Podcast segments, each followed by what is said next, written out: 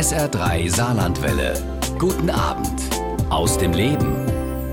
Muriel Baumeister ist eine der erfolgreichsten Schauspielerinnen Deutschlands. Entdeckt wurde sie mit 15 Jahren für die Familienserie Ein Haus in der Toskana. Danach folgten unzählige Film- und Fernsehrollen. Unter anderem spielte sie in Derrick, Tatort oder Der Landarzt mit. Und für ihre Arbeit wurde sie unter anderem mit der Goldenen Kamera ausgezeichnet. Doch zu ihrem Leben gehören auch Rückschläge und Krisen, wie ihre Alkoholsucht. Über all das erzählt sie sehr offen in ihrem Buch Hinfallen ist keine Schande, nur liegen bleiben.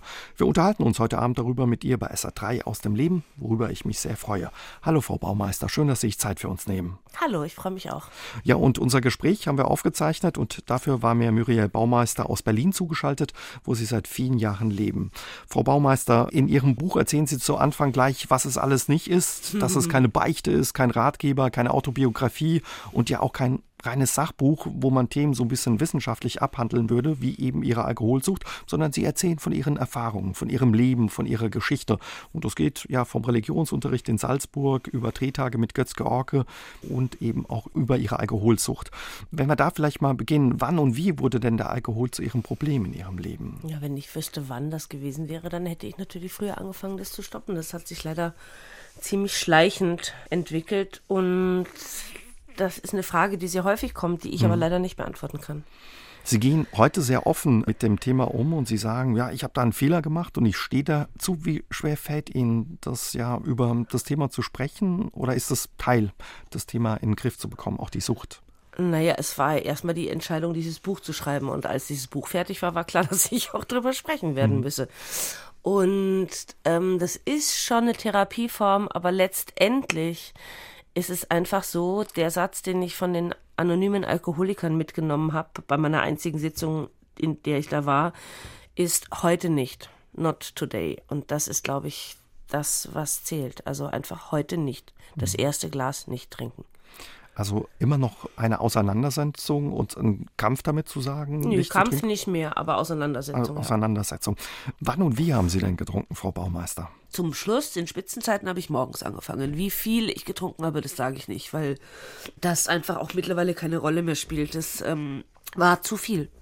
War Ihnen das auch bewusst, dass Sie gemerkt haben, irgendwann, okay, das ist zu viel, das ist nicht normal, dass ich ja morgen. Naja, was ist normal, ist die hm. erste Frage. Und dass es zu viel war, war klar, aber kein Alkoholiker gibt es zu, wenn er nicht muss. Was waren das für, für Situationen, in denen Sie getrunken haben? Täglich. Also irgendwann ist ja einfach jedes Thema mit Alkohol besetzt. Also positive Erfahrungen, negative Erfahrungen glückliche Momente, traurige Momente. Und das ist ja das Problem, dass der Alkohol sich wie so eine Entzündung über alles drüber legt ist wahrscheinlich auch das Gefährliche eben am Alkohol. Ne? Also man begegnet ihm jeden Tag oder oft in der Woche bei allen möglichen Anlässen, so wie Sie sagen, ob schöne oder nicht schöne Anlässe sind dass er sich so ja, schleichend... Sie brauchen ja nur vor die Tür zu gehen und er begegnet Ihnen. Also Alkohol ist ja überall, ist in der U-Bahn, ist an jeder Tankstelle verfügbar. In diesem Land darfst du dich zu Tode trinken und der Staat verdient dran. In Ihrem Buch schreiben Sie, irgendwann ist es gekippt, als nachdem Ihr drittes Kind, Ihre Tochter, auf die Welt gekommen war und Sie ja mit so einer postnatalen Depression zu kämpfen hatten. Mhm. Und dann kam, glaube ich, noch dazu, dass eine Fernsehserie von Ihnen, die auf Sat 1 lief, Frauenherzen, nach einer Folge eingestellt wurde. Mhm. Misserfolg, den Sie bis dato nicht kannten. Vielleicht nehmen Sie uns mal mit in diese Zeit. Dann haben Sie stärker angefangen zu trinken, offenbar. Ähm, naja, natürlich Misserfolg. Dazu bist du in einer neuen Lebenssituation, die ich bisher nur sehr positiv kannte. Ich hatte eine postnatale Depression, das hieß, es ging mir einfach wirklich schlecht. Dass jeder, der das, oder jede Frau, die das mal erlebt hat, weiß, wie das ist. Da wiegt deine Zahnbürste 10 Kilo. Und du hast eigentlich einen Grund, glücklich zu sein und bist es aber nicht. Und ähm, das ist natürlich auch ein gesellschaftliches Problem, weil Mütter bei uns ja immer in unserer ähm, Gesellschaft A immer funktionieren, B immer perfekt, C immer gut gelaunt sein sollen. Und ich war nichts davon. Und dazu kam dann das mit Frauenherzen, was eine sehr schöne Arbeit war, die wir alle sehr geliebt haben und die dann ohne unser Verständnis und auch ohne die Kommunikation mit uns Schauspielern oder, oder Filmschaffenden zu suchen, einfach eingestampft wurde. Und das war dann wirklich ein bisschen viel.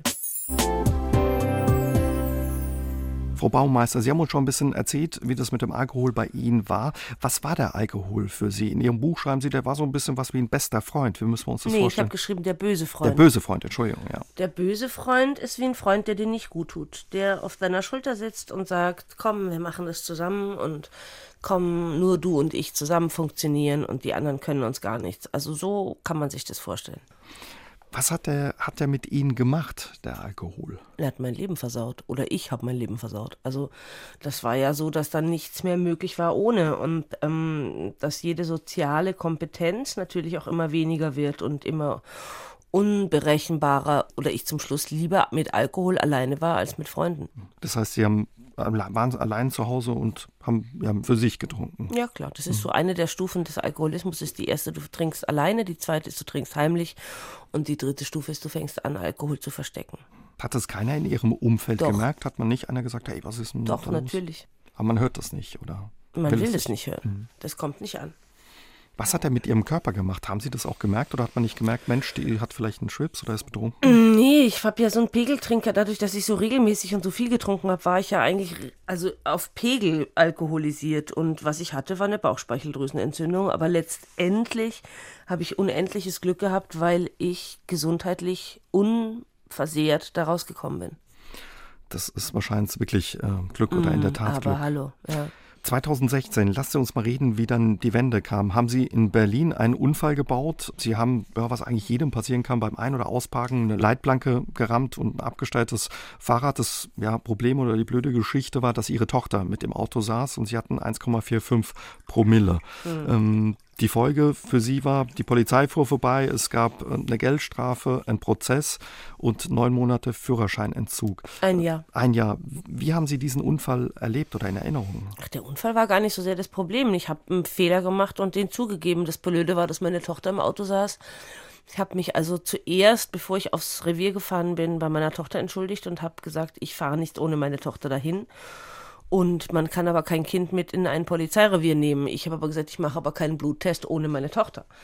Jetzt musste man das ein bisschen organisieren, da waren die auch ganz süß. Das Problem viel mehr danach war, dass ich zu der Anhörung dieses Gerichtsverfahrens gegangen bin, weil ich eben so erzogen worden bin, dass, Dass man sich stellt, auch wenn man Fehler dass gemacht hat. man, wenn man Fehler gemacht hat, dafür einsteht. Genau. Und was ich nicht wissen konnte, ist, dass das Amtsgericht Tiergarten entweder diese Verhandlungen an die Bildzeitung verkauft hat oder per se da ihre Spitzel drin sitzen hat. Und das war dann der Anfang vom Ende. Das heißt, die Presse war da, die Polizei, Sie hatten, Sie schreiben das ja auch im Buch, die Polizei gebeten, das für sich zu behalten. Die Die, haben auch war dicht super. Mhm. gehalten. Ne? Und dann eben ein paar Monate später dieser Prozess am Amtsgericht und in den Tagen darauf oder am nächsten Tag mussten Sie dann Schlagzeilen lesen wie Suff-Crash oder Absturz eines TV-Lieblings. Hatten Sie vorher schon mal sowas erlebt? Weil die Presse hat sich ja wirklich auf Sie Nein. gestürzt, die Boulevardpresse. Das war eine Hinrichtung und das war voller Denunzianten und ich wünsche alle den Menschen, die daran teilhaben, dass sie ihr Karma ausbaden müssen, weil der erste Artikel des Grundgesetzes heißt, die Würde des Menschen ist unantastbar und das habe ich nicht erfahren. Also Sie haben so richtig die Deutungshoheit über Ihre Geschichte verloren. Ne? Es gab, glaube ich, auch einen Anruf von einer Freundin, die sagte, nicht rausgehen, da stehen. Ja, ich ne? wusste das ja gar Fotografen nicht, vor der weil ich, ich stand halt vor diesem Gericht und habe gesagt, ja, mein Fehler, es tut mir furchtbar leid, es kommt nie wieder vor. Wirklich. Und am nächsten Tag rief mich eine Freundin an und sagte, äh, siehst du, warst du schon draußen? Und ich so, nö, mach mal nicht. Und dann war Bildzeitung, BZ, also alles, was Springer ist in dieser Stadt, war eine Hinrichtung und es war ja auch überregional. Also das haben die ja wirklich perfide ausgeweitet. Und da war dann erstmal, also erstmal war ich berufsunfähig geschrieben, da ging ja gar nichts mehr, ich konnte ja nicht arbeiten. Wer besetzt jemanden, der mit so viel Negativschlagzeilen behaftet ist? Wo man auch denkt, der hat, ja, man weiß nicht, ob er das vielleicht durchsteht, auch die Dreharbeit. Das ne? wusste ich aber auch ohne das vorher schon nicht. Nur war das dann halt so, dass ich, ähm, ich war ja zu dem Zeitpunkt nicht so, dass es mir besonders gut gegangen wäre. Ne? Also ich meine, das kam ja dann alles noch oben drauf. Was passiert da mit einem? Denkt man sich Decke über den Kopf ziehen oder wie sind Sie damit umgegangen? Ja, erstmal denkt man sich Decke über den Kopf ziehen. Erstmal denkt man sich, das kann ja alles gar nicht wahr sein. Dann denkt man sich, das muss ja jetzt irgendwann mal aufhören. Tat es aber nicht. Tat das nicht. Und dann, ja, wurde das körperlich und, und von der Al vom Alkoholismus her immer schlimmer, immer schlimmer, immer schlimmer, bis ich dann irgendwann die Notbremse gezogen habe, respektive durch meine Freundin Judith die Notbremse gezogen wurde und ich in, mich in die Charité eingewiesen habe und am 21. Oktober 2017 das letzte Mal Alkohol getrunken habe. Sie hatten davor Panikattacken. Ne? Also mhm. nach diesem Unfall war noch nicht Schluss. Sie haben noch weiter getrunken mhm. und dann irgendwann wurde es, wie Sie sagen, immer schlimmer. Panikattacken, auch was, wo Sie sagen, das wünscht man seinem schlimmsten Feind Nein, nicht. Das wünscht man niemandem. Und ich hatte nicht eine, ich hatte täglich zwei. Wie muss man sich das vorstellen, Frau Baumeister, wenn man das nicht kennt, das was da passiert? Dein, du hast Herzrasen ohne Ende, du hast solche Angst dass du unfähig bist, auch nur irgendetwas zu ändern. Du hast, dein Körper spielt verrückt, du kriegst keine Luft mehr, du schwitzt und du weißt genau, du bist einfach todesverzweifelt in dem Moment. Und so eine Panikattacke kann lange anhalten. Also man ist ausgeliefert, ne? Also Vollkommen. Vollkommen. Das ist das Schlimmste, was es, also das Schlimmste, was ich jemals erfahren habe. Und Todesangst wahrscheinlich auch, auch ja. so klingt mhm. es. Sie haben uns schon erzählt, eine Freundin hat Sie dann in die Psychiatrie in, ja, in Berlin in der Charité eingeliefert. Nee, ich habe mich selber Sie haben sich selbst eingeliefert. Aber ich glaube, Ihre Freundin Judith, wenn ich das richtig verstanden habe. Sie hat mich begleitet hat sie und die begleitet. hat mich unterstützt, aber okay. eingeliefert habe ich mich Haben selbst. Sie sich selbst. Kann man wahrscheinlich auch nur ja. dann. Ne? Stationär kalter Entzug. Was mhm. heißt mhm. das? Das heißt, dass du keine Ersatzstoffe kriegst gegen die äh, Suchtmittel, die dein Körper gewöhnt ist. Das heißt, dass du von einem Tag auf den anderen, also du schwitzt, du krampfst, du weinst. Es ist halt so, dass das, was du dein Leben lang oder lange Zeit zu dir genommen hast, auf einmal wegfällt. Der Körper ja, sich wehrt und sagt, hey, mir was fehlt ja was. jetzt los? Was mm. ist los? Mm. Also kein Spaziergang. Nein, nein, definitiv nicht. Ja, in Ihrem Buch schreiben Sie auch, also man muss sehen, wie man die Tage rumkriegt. Mm. Da auch einfach. Mm. Sie hatten davor schon einige Versuche hinter sich, wo Sie versucht haben, vom Alkohol loszukommen. Sie haben die anonymen Alkoholiker angesprochen, aber Sie waren auch in anderen Kliniken. Was haben ich Sie war da? in zwei Kliniken, mhm. ja. Und ich, ähm, das ist nicht so, dass man sagt, das hat nicht funktioniert, sondern das ist ja alles ein Weg. Und auf diesem Weg zur Nüchternheit habe ich relativ wenig Zeit gebraucht. Also es gibt ja Menschen, die wollen das genauso dringend und die brauchen das genauso dringend und die haben aber drei Anläufe, sechs Anläufe, zwölf Anläufe, 18 Anläufe. Mhm. Also das Alkoholismus ist ja keine Frage des Willens, sondern das ist eine Krankheit. Wie schwer ist Ihnen gefallen, sich einzugestehen, ich habe da ein Problem und ich muss was dagegen tun? Schwer. Schwer. Also sagen wir mal, den, den ersten Satz zu sagen, ich bin Alkoholikerin, das fand ich irgendwie doof. Und als es dann aber schwarz auf weiß da stand, fand ich es noch beschissener. Aber das ist ein Fakt, nur das begleitet mich ja jetzt nicht mein Leben lang, dieser Stempel. Also das ist eine Krankheit, die ich habe, so wie andere Leute Diabetes haben oder, weiß ich nicht, Herzrhythmusstörungen oder sowas. Und auf diese Krankheit muss man achten. Und das tue ich und ich habe mich entschieden, komplett aufzuhören zu trinken. Und das gelingt mir sehr gut. Sie haben es am Anfang gesagt, egal wo man hingeht, trifft man den Alkohol. Mhm. Haben Sie da so eine, ja, eine Strategie oder einen Umgang mit entwickelt? Akzeptanz. Akzeptanz. Kannst ja gar nichts anderes machen. Also bei mir zu Hause gibt es keinen. Aber sobald ich meine Wohnungstür abschließe, muss ich damit rechnen, dass mir Alkohol begegnet. Aber mittlerweile ist es auch so, also ich kann eine Flasche Wein angucken und die Flasche Wein guckt mich an und da passiert nichts. Und das ist das, was man nennt zufriedene Abstinenz. Und das ist etwas ganz, ganz Besonderes und etwas Wundervolles. Und wenn ich da vorher dran geglaubt hätte, das glaubt ja kein Alkoholiker. Das ist ja so, wenn du jemandem, der depressiv ist, sagst, pass mal auf, ab morgen lachst du nur noch und die Sonne scheint, ich verspreche es dir. Das glaubt dir ja kein Mensch. Und so war das mit der zufriedenen Abstinenz auch, dass du dir einfach nicht vorstellen kannst, dass das passiert.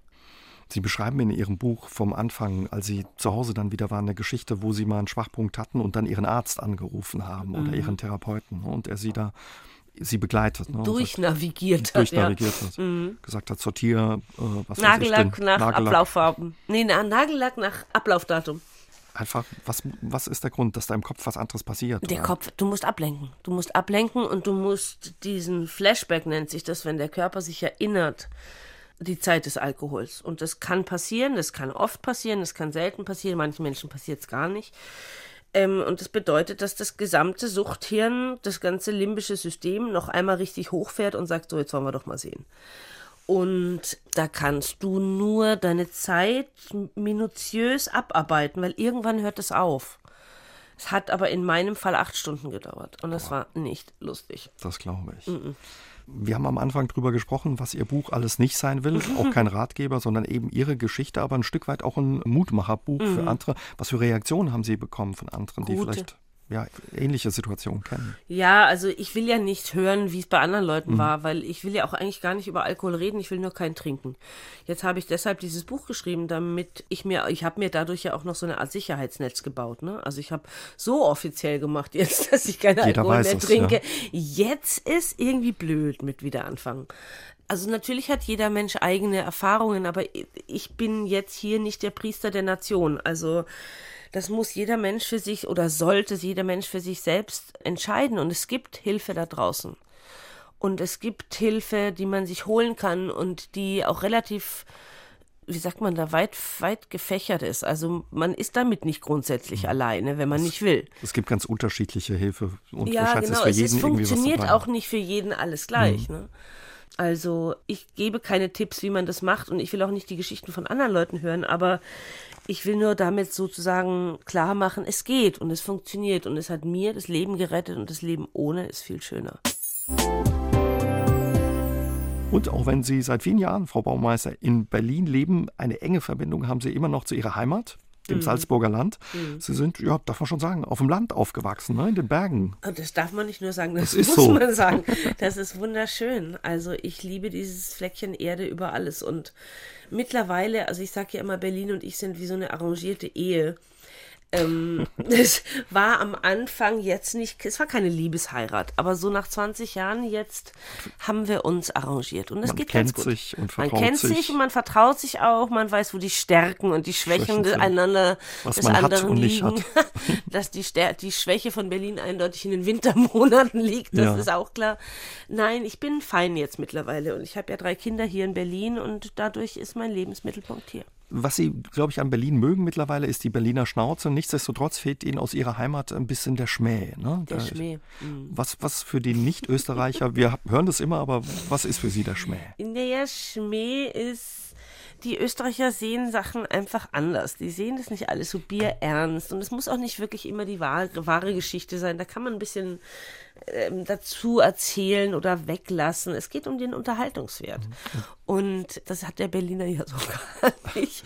Aber ich mag das mittlerweile auch gerne. Also ich habe Berlin wirklich lieben gelernt nach 20 Jahren. Sie beschreiben eine schöne Situation bei Ihnen irgendwo im Kiez, Prenzlauer Berg, in so ja, einem dieser, die, diesem ja. Kiosk, ne, wo eine junge Frau reinkommt und sagt, Entschuldigung, wo ist denn, äh, nee, äh, wenn ich da runtergehe? Wenn ich da, wenn ich da runtergehe, ist das dann der Alex? Das ist auch der Alex, wenn du da nicht runtergehst.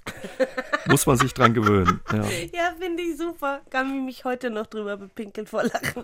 Das ist so süß, weil sie wusste überhaupt gar nicht, was sie damit anfangen sollte, weil sie dachte ja, der Mann will sie beschimpfen. Das wollte er aber gar nicht.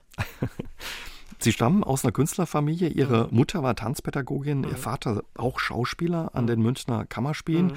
Sie selbst wollten aber gar nicht Schauspielerin werden und Ihr Vater wollte das eigentlich auch nicht, aber hat sie ja quasi als abschreckende Wirkung einfach mal zum Casting geschickt. Blöd nur, dass es dann geklappt hat. Ne? Ja, erstens das und das Zweite, was daran lustig ist an der Geschichte, ist, dass da auf diesem Foto, was er eingeschickt hat, auch meine kleine Schwester Peri drauf ist. Die war damals ein Jahr. Also wir haben ja alle den gleichen Vater, aber nicht die gleichen Mütter. Mhm. Und ähm, mein Vater hat also dieses Foto eingeschickt von mir und Peri. Und mittlerweile ist Peri ja auch eine hervorragende und sehr, sehr be bekannte Schauspielerin. Und es hat also doppelt nicht geklappt. Die erste Rolle hat, glaube ich, nicht geklappt, weil das Projekt nicht umgesetzt genau. wurde. Dann aber hat man sich an sie erinnert und sie ja für die Fernsehserie Ein Haus in der Toskana besetzt. Da erinnern sich wahrscheinlich auch viele unserer Hörerinnen ja, und Hörer. Ja, verblüffenderweise. Wenn sie noch häufig angesprochen ja, oder? Und Sie sind damals mit 16 in die Toskana gezogen. Das mhm. war so mhm. die erste Berührung für Sie mit dem mhm. Film. Haben Sie noch viele Erinnerungen daran? Ja, ja, ja. Es war einfach eine wahnsinnig schöne Zeit und das war so groß werden, erwachsen werden. Ich habe ja parallel dazu meine Schule gemacht. Das mhm. darf man ja auch nicht vergessen. Ich habe ja extern sozusagen meine Schule weitergemacht und gedreht. Und das war ja auch noch anders als heute. Ich meine, das, das, dieses ganze Team hat mich beschützt sozusagen. Ja, also ich habe da ja auch alleine gewohnt mit 16 und blond und das alles in Italien. Es ist gut gegangen und es hat mir sehr, sehr viel Lebenserfahrung geschenkt, ja. Ja, so jung von äh, zu Hause auch einfach weg. Ihre Vor Eltern allem, dass meine Mutter das ja, mitgemacht hat. Lassen, Wenn ne? ich sie jetzt frage, wie sie das gemacht hat, sagt sie, sie weiß es nicht mehr. Sie wurden auf jeden Fall über Nacht ziemlich bekannt und auch berühmt und auch populär. Sie haben dann auch unter anderem für diese Serie die Goldene Kamera als beste Nachwuchsschauspielerin bekommen. Wie war ja, für Sie der Erfolg? Schuld war nur der Bossa Nova. Schuld war nur der ich, ja. Bossa Nova. Ja. Ein Film über eine Jugendklicke. Ne? Sie Mit spielt Jürgen eine. Vogel und mit Benno Vogel. Fürmann und Richie Müller und ja, so. das war sehr lustig. Sie waren damals alle noch junge Schauspieler Mhm. und heute kennen Sie natürlich viele und alle. Wie war das für Sie, auf einmal so erfolgreich zu sein? War das ein Segen oder war das auch ich manchmal gar zu nicht viel? ernst genommen. Also ich komme aus einer Familie, wo das nichts gilt. Also wir sind sozusagen, ich bin sehr ernsthaft und, und tiefgründig erzogen worden. Also so alles, was leicht geht und alles, was einem zufällt, das hat bei uns zu Hause nicht wirklich was gegolten. Und mir war das auch nicht so wichtig. Es gibt eine sehr schöne Anekdote ähm, von der äh, goldenen Kamera. Da gibt es ein Foto bei uns zu Hause an meiner, in meiner Küche und da ist drauf Isabella Rossellini, ich und Catherine Deneuve. Und meine 80-jährige Mutter stand da neulich davor und guckte sich das an und meinte, ist ja lustig, Frau Rossellini und Frau Deneuve, was machst du denn da? ja, das erklärt, glaube ich, eigentlich alles. Okay, man hat aufgepasst, dass Sie da auf dem Teppich Nee, das bleiben. war gar kein Thema. Hm, also das das, war war, so, nee, das war halt so. Frau Baumeister, Sie haben uns schon ein bisschen verraten über Ihre Familie, dass ja zum Beispiel so die Filmbranche und auch der Erfolg da nicht so eine große Rolle gespielt haben. Was aber oder was für Sie eine große Rolle gespielt hat, waren Ihre beiden Großmütter, Mhm. die Sie sehr geprägt haben, offenbar, und die sehr unterschiedlich waren. Ja, ich habe das Glück gehabt, zwei ganz großartige Großmütter zu haben, zusätzlich zu meiner natürlich vollkommen fantastischen und unantastbar großartigen Mutter. Und ich habe von diesen drei Frauen eigentlich fast alles mitbekommen, was mich ausmacht. Also meine Großmütter waren so unterschiedlich und die haben mich natürlich auch so unterschiedlich erzogen. Jede natürlich in dem, wie sagt man da, in der Auffassung, dass ihre Erziehung die einzig richtige ist. Das war ganz lustig, deswegen war das ganz gut, dass ich das so ein bisschen aufgeweicht durch die andere Seite, weil ihre Erziehungsstile waren sehr unterschiedlich. Und phasenweise war meine Mutter viel weg und hat viel gearbeitet, weil sie ja auch Lehrerin war am Mozarteum und sehr viel international Seminare gegeben hat und so. Und da war ich bei meiner Oma Anna und dann später mh, hat meine Großmutter mit mir zum Beispiel immer Latein gemacht. Ich habe Latein geliebt, aber ich habe Latein deshalb geliebt, weil ich wollte, dass meine Großmutter das gut findet. Das ist auch eine Möglichkeit, einem Latein Mhm. Guter schmackhaft Lehrer, zu machen. Guter Ja. Lehrer, ganz wichtig. Also die beiden Großmütter haben Sie sehr geprägt. Sie sind selbst heute Mutter von ähm, drei schon sagen, Kindern. Großmutter, schön Großmutter noch nicht. Oh, hätte ich nichts dagegen. ja, Nö. also das ist sowas, was, worauf Sie sich freuen in Zukunft. Ja, es sieht Oma nicht so aus, als würde es bald Großmutter, nicht Oma. Großmutter. Also es sieht nicht so aus, als würde es bald passieren. Aber grundsätzlich war das schon mein Plan. Mit 21 sind Sie das erste Mal Mutter geworden und sehr früh. Wie war das für Sie? Sie haben eigentlich nebenher weitergearbeitet und waren auch Mutter. Wie war das für mich? Das war einfach so. War einfach also so. das vieles in meinem Leben war einfach so. Alle meine drei Kinder sind extreme Wunschkinder und sie sehen auch so aus. Also das hat mir die hat mir das Leben geschenkt. Sehr sehr wunderschön. Drei Kinder von drei Männern beziehungsweise drei Vätern. Wie viel Organisationstalent braucht man da, das alles Viel. unter einen Hut zu bekommen? Und viel Gelassenheit und viel Geduld. Sie schreiben auch statt Patchwork Patchwork, also in dem Buch. Auf jeden Fall. Ist manchmal so, dass man denkt, oh je, Es ist eigentlich meistens so, weil du gehst ja keine Liebesgeschichte ein und denkst, ah, jetzt verlieben wir uns, mm, dann kriegen wir ein Kind und dann machen wir eine ganz tolle Patchwork-Familie auf. Ich meine, das ist ja nicht der Plan. Also, ähm, dass mir das dreimal passiert ist, ist ja schon so, dass ich gedacht habe, hm, aber vielleicht muss man auch die, die Situation von Familie neu überdenken. Vielleicht ist das einfach nicht mehr so mit Vater, Mutter, Kind und Vater geht arbeiten und Mutti macht alles zu Hause. Und also ich finde das ganz gut, weil es meinen Töchtern natürlich auch eine Sache, meinem Sohn sowieso, aber der ist ja schon groß, mitgibt für die Zukunft. Und das ist, Blut ist dicker als Wasser. Und man, man, Familie bedeutet ja nicht nur Vater, Mutter, Kind zu Hause in einer Wohnung, sondern das heißt, das sind Menschen, auf die du dich verlassen kannst, auch wenn die jetzt nicht alle an einem Ort leben. Und dass Liebesbeziehungen die eine Sache ist, aber Familie was anderes. Und das finde ich ziemlich cool. auch wenn es anstrengend ist, wie Sie in Ihrem Buch schreiben, Sie kriegen es hin. Ne? Und das Ja, ich muss so, es ja hinkriegen. Ja, Es bleibt mir ja gar nichts anderes übrig. ja gut, aber es kriegt, nicht, kriegt auch nicht jeder hin. Ne? Also sich, ja, was weiß also ich, ich, ich mit hab, bin ja nicht alleinerziehend in dem Sinn, sondern die Kinder also meine kleinste Tochter lebt ähm, im Wechselmodell bei mir und die große Tochter lebt immer schon bei mir und der große ist ja jetzt schon aus dem Haus. Aber ähm, es dauert viel Organisation. Manchmal findet man auch vieles blöd und manchmal ist man auch sauer oder fühlt sich missverstanden oder zu wenig geachtet.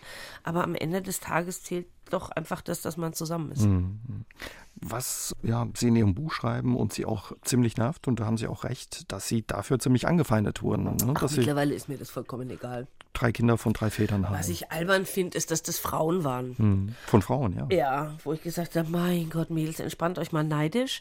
Also, weißt du, äh, wenn ich immer nur mit einem so einem Idiot zu, zu, zu äh, verheiratet wäre, dem ich jeden Tag die Pantoffeln bringen müsste, dann würde mich das auch nerven. Und wenn man die Väter meiner Kinder anguckt, da sind ja auch nicht so schlechte Kerle dabei.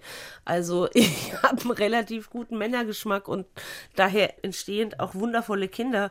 Und ich habe das einfach für mich dann so gebaut, dass das einfach nur der Neidfaktor ist. Aber wenn ich Sie richtig verstanden habe, hat sie das schon getroffen, dass es gerade von Frauen kam. Ja, ne? am Anfang hat es so mich getroffen, sind. aber mittlerweile trifft mich relativ wenig. Muss ich ehrlich gestehen. Also, ähm, was soll das? Also, warum soll mich jemand verletzen können mit etwas, was er nicht durchlebt hat? Also da bin ich auch viel zu spirituell mittlerweile. Also das ist ja, man kann das ja spiegeln. Das ist ja ein Gefühl, was dieser Mensch, der das sagt, offensichtlich für sich selber hat, weil sonst würde das ja nicht mich, mich damit verletzen wollen. Warum? Warum soll mich das verletzen? Es hat mich geärgert, aber jetzt ist dieser Ärger ähm, sozusagen umgebaut in Wunder. Es, hat, es wundert mich nur noch. Sie haben in Ihrer Karriere mit ganz vielen bekannten Schauspielern gearbeitet. Eine besonders wichtige Begegnung für Sie war die mit Götz George. Sie haben vier Filme zusammen gemacht und bei Ihrem ersten waren Sie, glaube ich, gerade erst 17 Jahre alt und sind an einer Textstelle offenbar mehrfach hängen geblieben, fast 20 Mal. Und der Regisseur wurde ungeduldig und da sprang Götz George Ihnen zur Seite. Ungeduldig, der hat mich geplättet und das war auch eine sehr schwierige Situation, weil also in der griechischen Tragödie ist der Bote immer der, der letztendlich den Kopf abgeschlagen kriegt. Und es war eine Situation, ich musste reinkommen. Ich habe die Sekretärin von Götz gespielt und ich war 17 Jahre alt und hatte also ein Jahr Berufserfahrung und musste einen endlos langen Text mit einer wahnsinnigen Aufregung und trotzdem verständlich rüberbringen, was da das Problem war. Und das war schwierig und das war sehr schwierig mhm. und der Regisseur hat mich cholerisch in Grund und Boden gestampft und das fand Herr George unfair und das hat er auch laut getan. In Ihrem Buch, wie Sie das beschreiben, ist toll, ne? das sagt, Mensch, die ist so jung, du hast sie besetzt, hast sie besetzt hilf ihr. Jetzt hilf ihr, genau. Recht hat er wahrscheinlich für Sie ein toller Moment gewesen, ne? dass dieser große, äh, erfahrene Schauspieler sich Das war damals toll, sagt, ja. Mittlerweile war das, also gegen, in der, im Laufe der Zeit waren wir ja Kollegen und es war auch sehr schön, mit ihm zu arbeiten. Ich habe das sehr genossen. Diese Mentor-Situation, die hätte er gar nicht gewollt. Also wenn er das jetzt mitkriegen würde, würde er sagen, äh, äh, Quatsch will ich überhaupt nicht. Aber er war ja für mich einfach jemand, der mich beschäftigt hat und der mich gefordert hat.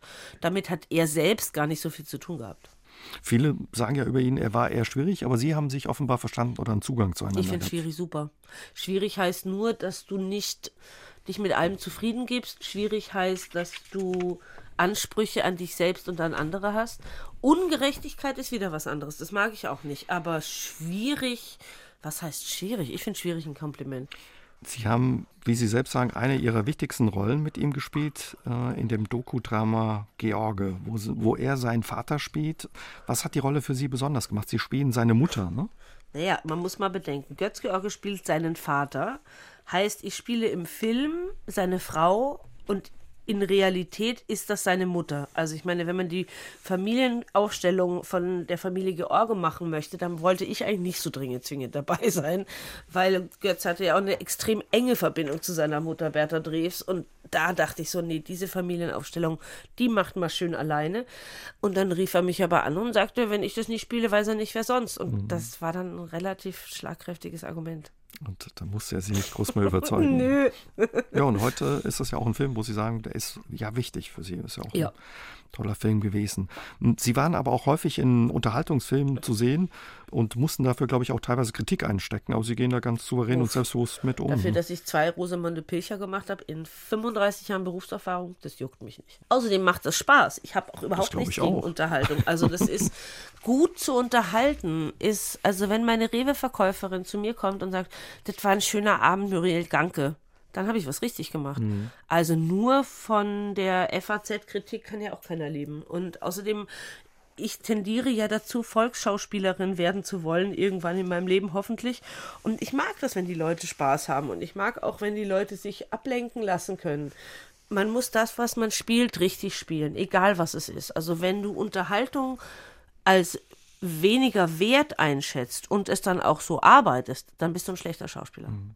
Ist es die schöne Seite des Erfolgs und der Popularität, wenn Ihre ja, Verkäuferin im Supermarkt sagt, Mensch, Muriel, danke für ja. den schönen Abend? Ja, das ist das, wofür ich es mache. Und die weniger schöne Seite, Frau Baumeister?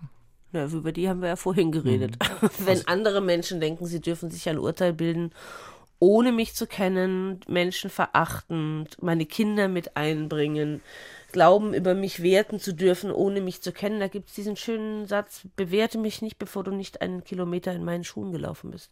Sie haben es ja gesagt, es ging ja teilweise auch so weit, dass Ihre Kinder fotografiert wurden und Sie, glaube ich, auch naja, mal ich habe mich dann dazwischen geschmissen. In der also, Situation war, einen Fotografen fast zu verprügeln, ne? Nee, nicht fast.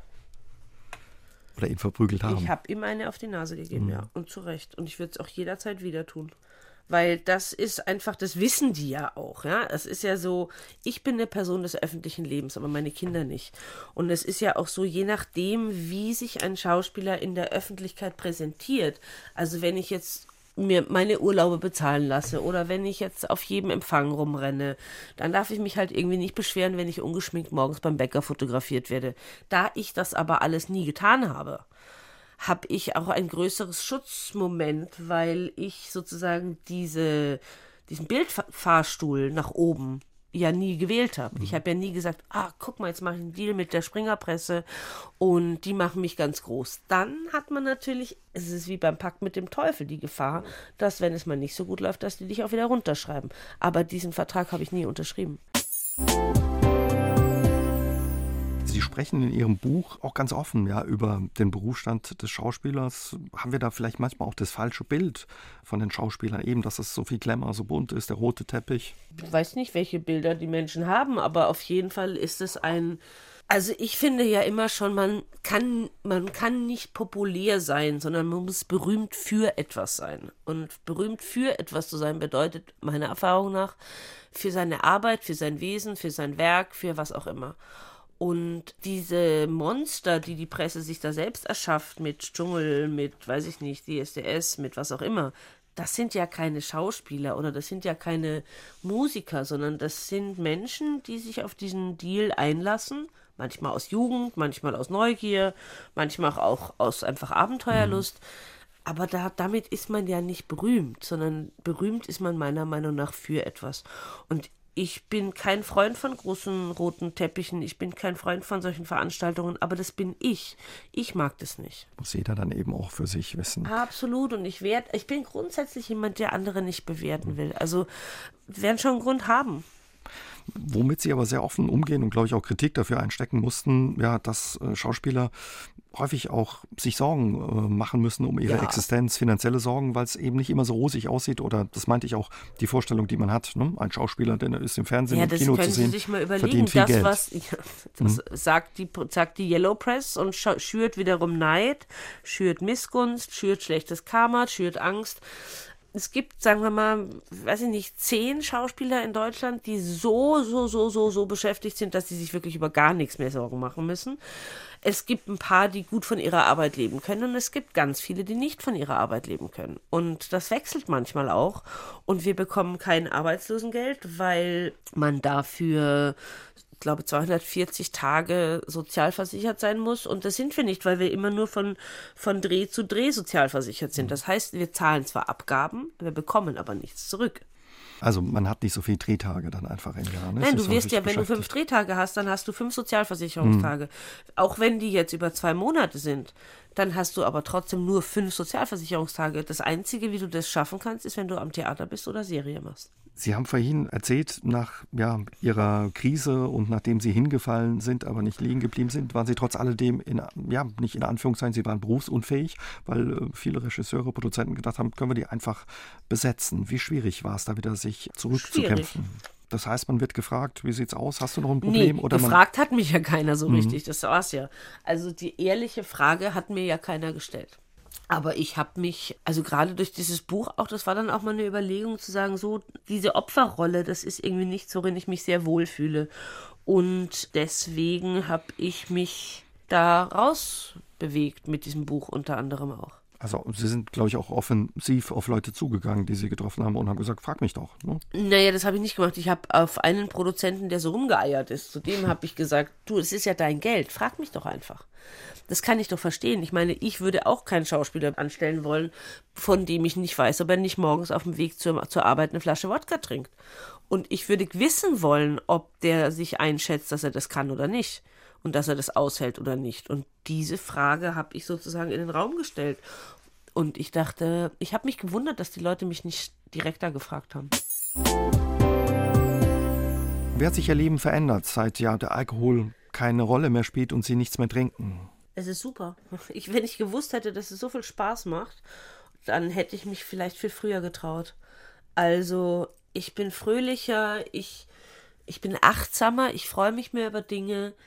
Und ich fühle mich alles in allem einfach besser. Sie schreiben auch, ja, das Schöne oder das Schönste mit ist, dass das Lügen aufgehört hat, ja. ne? das Versteckspiel. Ja, auf jeden Fall. Und das lässt sich ja nicht verhindern, weil jeder Alkoholiker lügt. Das ist einfach so. Und jeder, der mit dem Alkohol Probleme hat, der wird das bestätigen. Das ist einfach eine Randerscheinung. Und dass sich das sozusagen in Luft aufgelöst hat, das finde ich sehr angenehm. Was, was haben Sie gerade mit der Auseinandersetzung mit der Krankheit und dem Entzug auch über sich gelernt, Frau Baumeister? Ich habe viel gelernt, aber das teile ich nicht. Gab es Momente, wo Sie auch gedacht haben, eigentlich würde ich doch gerne liegen bleiben, weil es zu viel, zu anstrengend ist? Oder? Also ja, am Anfang gab es die in jedem Fall, ja. Bis ich da in die Charité gegangen bin. Da war klar, da mit liegen bleiben ist nicht mehr, weil wenn ich noch jetzt noch liegen bleibe, dann bleibe ich überhaupt liegen. Also dann war es das auch bald. Also das hätte ich auch so nicht mehr lange äh, äh, überlebt. Und mit drei Kindern zu sagen, ich sauf mich zu Tode, mh, hm, ungut. Sie haben ja vorhin schon gesagt, was Sie sich auch wünschen würden, zum Beispiel vom Staat, von der Politik oder so. Was können wir alle denn tun, um vielleicht Menschen, die da mit einem Problem haben, zu helfen? Wie häufig ansprechen? Wie häufig ansprechen? Ansprechen, mhm. thematisieren, sich nicht abfinden mit, nee, stimmt doch gar nicht thematisieren, konfrontieren, sagen, ich bin da für dich, Hilfe anbieten und sich nicht anschwindeln lassen. Wie häufig müssen Sie eigentlich erklären, dass Sie nichts trinken wollen? Nee, jetzt nicht mehr. Jetzt nicht mehr. jetzt nicht mehr. Nee, und es war ganz lustig. Neulich war ich auf einer Veranstaltung und da kam jemand und brachte mir ein Glas Champagner. Wohl der einzige Mensch in Deutschland, der das nicht mitgekriegt hat. Und ich sagte, nein, danke, ich trinke nicht. Und es kam so intuitiv, habe mich sehr darüber gefreut. Also das funktioniert mhm. ja das mhm. Innere dann auch zu sagen, mhm. will ich nicht. Mhm. Gibt es trotzdem Situationen, wo Sie manchmal sagen, oh, jetzt bei so einem Gläschen Nee, weil, nee, nee, gibt es in der Tat nicht, weil ein Gläschen ja nicht funktionieren würde. Und mir das Risiko, das zu in Frage zu stellen oder zu, zu wagen, einfach, das wäre geistesgestört. Ich koche auch ohne Alkohol. Wie war die Zeit für Sie, Ihre Familie, Ihre Kinder? Hat sie das enger zusammengespeist? Ja, oder? ja in jedem Fall. Also ähm, ich habe zwei Freunde verloren, aber die wären früher oder später sowieso über Bord gegangen. Ansonsten ist meine Familie bei mir und meine Freunde auch. Sie sind wieder ähm, zurück, auch im Job. Wo kann man Sie demnächst sehen? Gibt es was, was Sie ich schon verraten Ich habe einen Staatsanwalt dürfen? gedreht, der jetzt schon fertig ist. Ansonsten bin ich jetzt mit dem Buch natürlich extrem beschäftigt, weil wir ja sehr viel Presse machen, PR und Lesungen und so. Und dann sage ich immer erst die Sachen, die schon unterschrieben sind, aber die Tinte ist schon im Füller. Das ist schön zu hören. Da freuen wir uns auf das, was Vielen kommt. Dank. Vielen Dank für das Gespräch und ich alles Gute Ihnen. für Sie. Dankeschön. Tschüss, Frau Baumeister. SR3 aus dem Leben. Immer dienstags im Radio, danach als Podcast auf sr3.de.